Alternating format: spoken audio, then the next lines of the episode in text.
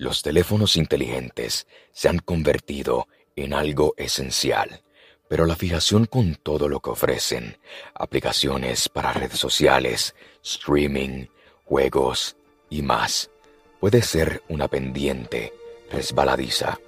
A base del uso excesivo del celular, interfiere con los compromisos y las relaciones.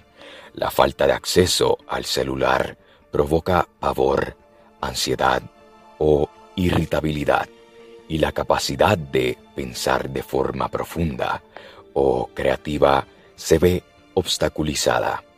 Ignorar las posibles consecuencias negativas o los comentarios de los seres queridos sobre el uso excesivo del teléfono son otros indicios de que hay un comportamiento problemático según Len Bufka, directora senior de transformación y calidad de la práctica en la Asociación Americana de Psicología. Ahora, escuchen este audio sobre un estudio realizado sobre la adicción del celular según fuentes de Univision. Preguntas. ¿Es usted adicto al celular? ¿Duerme con él? ¿Va al baño con él? ¿No lo puede soltar? Bueno, un estudio en los Estados Unidos indica que la mitad de todos los adolescentes o teenagers dicen ser adictos a su celular. Y como nos explica Blanca Rosa Vilches, muchos padres también. El estudio fue realizado a nivel nacional y los hallazgos sorprendieron aún a los que trabajan buscando un balance entre la tecnología y la sociedad. El hecho de que los jóvenes reconozcan que son adictos a sus aparatos es importante. El hecho de que los papás reconozcan que manejan y están usando su teléfono al mismo tiempo. Y el hecho de que una de cada tres personas que entrevistamos diga que esto es causa de conflicto y de discusiones en casa. Efectivamente, de las familias que fueron entrevistadas, un 59% de los padres y el 50% de los adolescentes admitieron estar adictos a sus dispositivos móviles y la mayoría los revisa al menos cada hora. El 56% de los padres chequea sus teléfonos mientras van conduciendo, incluso cuando llevan niños en el vehículo.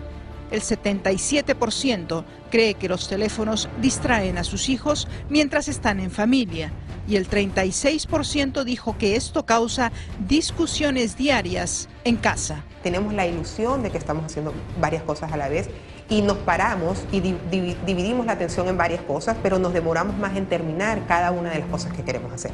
Madres como Leslie han tomado medidas drásticas. Ya no le dejo celular a mis hijos. Su hija Leslie, de 10 años, no tiene celular. Ella me dicen que sí, que yo tengo que tener porque soy una niña grande y los varones también me dicen eso. ¿Tú sientes la presión? Sí, de tener teléfono. El mejor consejo para los padres es hablarle a los hijos con el ejemplo, porque en esta, como en otras áreas de la vida, los hijos tienden a imitar lo que hacen los padres. En la ciudad de Nueva York, Blanca Rosa Vilches, Univisión. Les contaré una experiencia que tuve por un tiempo corto, yo decidí dejar las redes sociales mías y apagar mi celular, porque todo el tiempo estaba en el celular. Entonces cuando pasa el día siguiente, sentí una ansiedad de prender mi celular y abrir mis redes sociales. Y era porque estaba todo el tiempo en las redes sociales. Hasta cuando fui a dormir, sentía ansiedad, pero no prendí mi celular ni abrí mis redes sociales por varios días. La razón por la cual hice esto es porque pienso que no es saludable estar todo el tiempo en un celular. Ahora, para solucionar esta situación, se puede hacer lo siguiente. Número uno, elige actividades saludables como leer un libro o hacer ejercicios. Número 2. Fija límites de tiempo. Número 3. Registra cuánto tiempo utilizas en el celular. Y número 4. Si necesitas buscar ayuda, hazlo.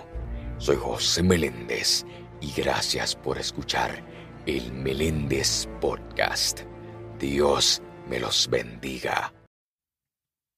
El Meléndez Podcast, disponible en Spotify.